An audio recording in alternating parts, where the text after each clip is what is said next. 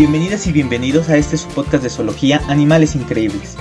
En esta ocasión, el animal protagonista es un molusco terrestre de un tamaño colosal. Así que vamos allá.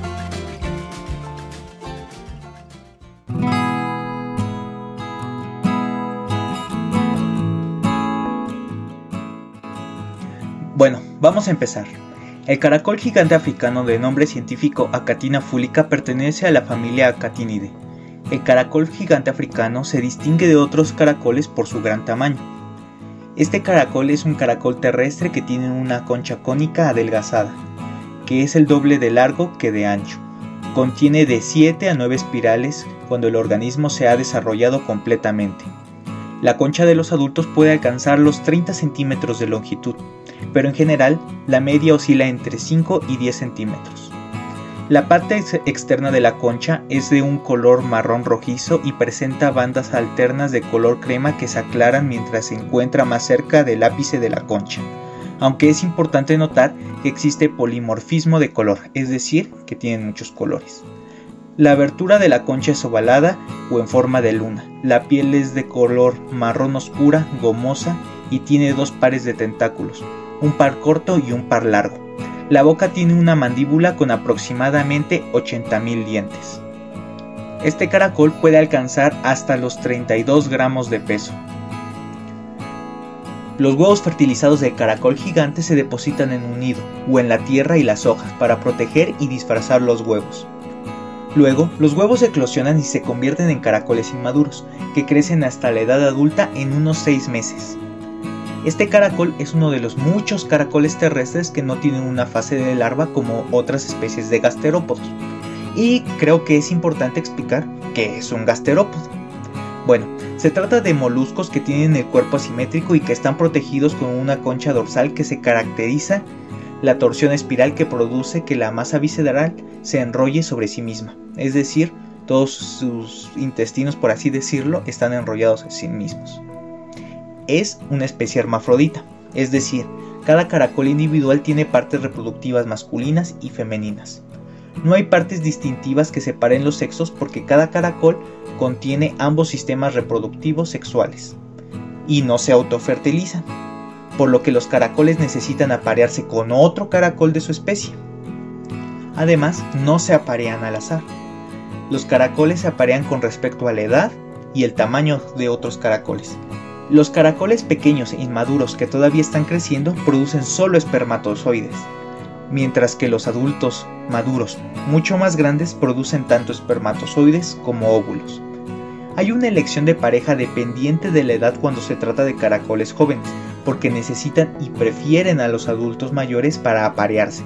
Los caracoles africanos gigantes jóvenes copulan a todas horas de la noche, mientras que los adultos mayores se aparean en medio de la noche. Los caracoles eligen a sus parejas con respecto al tamaño y a la edad, como ya lo habíamos dicho, pero la pareja que se vaya a elegir tiene una preferencia mayor por la etapa reproductiva a la del tamaño del caracol. Cuando dos caracoles se aparean, existe la posibilidad de que se transfieran entre sí simultáneamente los gametos. Sin embargo, esto es solo el caso si los caracoles tienen aproximadamente el mismo tamaño. Si hay una diferencia de tamaño, el caracol más grande actuará como la hembra y los gametos solo se transferirán del caracol más pequeño al caracol más grande apareándose unilateralmente. Y bueno, hay que explicar qué son los gametos, ¿no? Porque luego no sabemos qué son y por cultura general pues no, no sabemos qué son.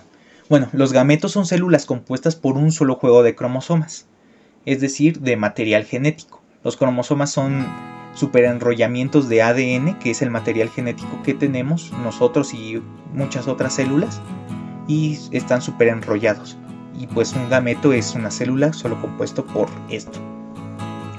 Los huevos fertilizados se ponen entre 8 y 20 días después de ocurrido el apareamiento y se depositan en nidos o entre rocas y tierra en el suelo o en las hojas, como ya lo habíamos dicho.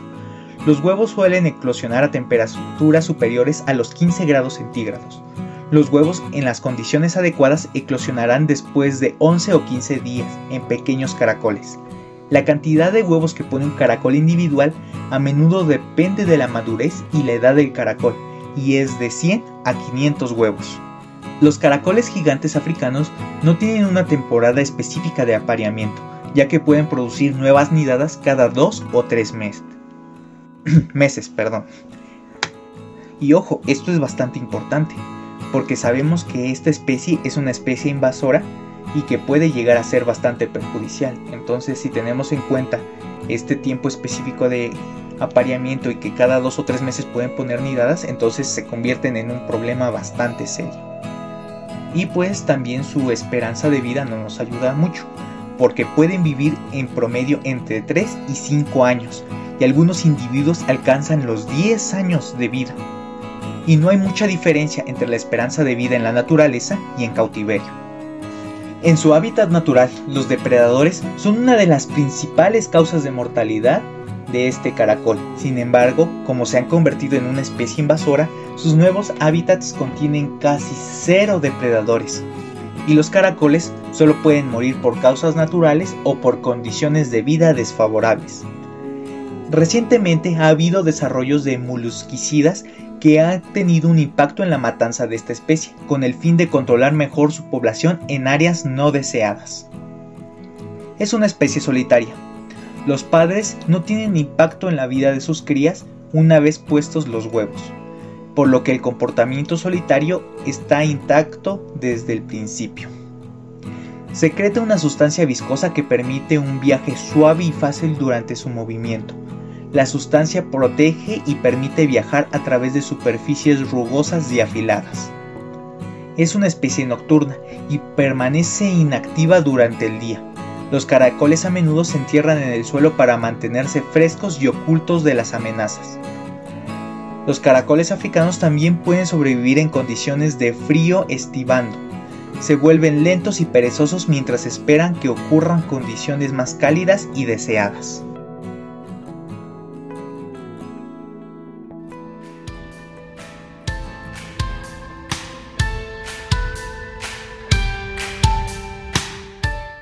El caracol gigante africano se distribuye de forma natural en toda la zona costera y las islas del este de África que van desde Mozambique en el sur a Kenia y el norte de Somalia. Se alimenta principalmente de materia vascular, sin importar si se trata de materia vegetal viva o muerta. Esta especie de caracol tiene un fuerte sentido del olfato que ayuda a atraer y guiar a los individuos a los cultivos de jardín y otros recursos vegetales, estos caracoles tienen diferentes preferencias con sus edades. Los miembros jóvenes de esta especie se alimentan de materia en descomposición y algas unicelulares. También prefieren plátanos, remolachas y caléndulas. Los caracoles africanos más maduros y desarrollados prefieren alimentarse de plantas y vegetación viva. Los caracoles maduros amplían su espectro de plantas preferidas para consumir, incluyendo berenjenas, pepinos, calabazas y muchas otras. También se han encontrado que en esta especie se alimenta de otros caracoles, líquenes, hongos y materia animal. La rádula, una característica distintiva de los gasterópodos, es esencial en la capacidad de comer una variedad de alimentos.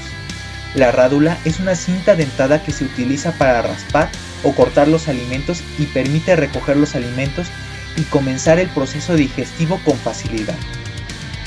Los depredadores de caracol gigante africano incluyen muchas especies de roedores, jabalís, crustáceos terrestres y otras especies de caracoles.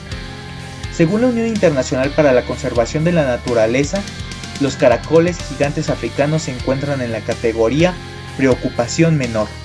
De hecho, es una especie invasora. Se ha reportado como introducida e invasora en ocho países de Sudamérica, entre ellos Argentina, Bolivia, Brasil, Colombia, Ecuador, Paraguay, Perú y Venezuela. Además, existen reportes como invasora en Asia, como son los países de Bangladesh, Brunei, Camboya, China, la isla de Hong Kong, la India, Indonesia, Java, Malasia, en Oceanía, en la isla Fiji, en la Polinesia francesa, en Guam, en islas de Marshall, en la Nueva Caledonia, en las Islas Marianas, Palau y Samona, y en el Caribe, también se han encontrado algunos ejemplares que son en, República Dominicana, en las Islas Guadalupe, en las Antillas Holandesas, en Santa Lucía, Trinidad y Tobago y en las Islas Vírgenes. El caracol gigante africano tiene un impacto económico negativo en los cultivos, ya que su dieta se compone de más de 500 especies de plantas diferentes, lo que disminuye los ingresos de los productores agrícolas, afectando las condiciones de vida y disminuyendo los alimentos y los recursos médicos para los humanos, animales y otras especies. Las plantas con mayor probabilidad de daño son las cucurbitáceas y las leguminosas. También puede actuar como hospedero de nematodos del género Angiostrongyllus. Dos especies de este género, Angiostrongyllus cantonensis y Angiostrongyllus costarricensis, se destacan desde el punto de vista sanitario al representar un riesgo para la salud humana. El primero de ellos es causante de meningoencefalitis eosinofílica y el segundo es agente causal de angiostrongialasis abdominal, síndrome similar a la apendicitis, además de muchos otros riesgos para la diversidad biológica local, a la cual consume o compite con ella por el alimento. Fuera de su región de origen casi no tiene depredadores, por lo que su expansión es casi inevitable en otras áreas. Es importante no tenerlos como mascota, porque esta es la razón de su expansión por el mundo. O en dado caso de tener uno, vigilar que no se salga de su área para evitar que afecte tanto a los cultivos como a las especies locales que pueden sufrir el impacto de esta especie invasora. Gracias por su atención. Ya saben que cualquier duda o queja pueden dejarla en nuestra página de Facebook Animales Increíbles. Que tengan buen inicio de semana y nos escuchamos la próxima. Recuerden que si quieren comprar alguna especie exótica, tienen que vigilar muy bien que no se trate de una especie invasora. Y que si van a comprar alguno, que se mantenga siempre en su casa y no dejen que salga a las proximidades y que tenga contacto con la fauna local para evitar desastres ecológicos.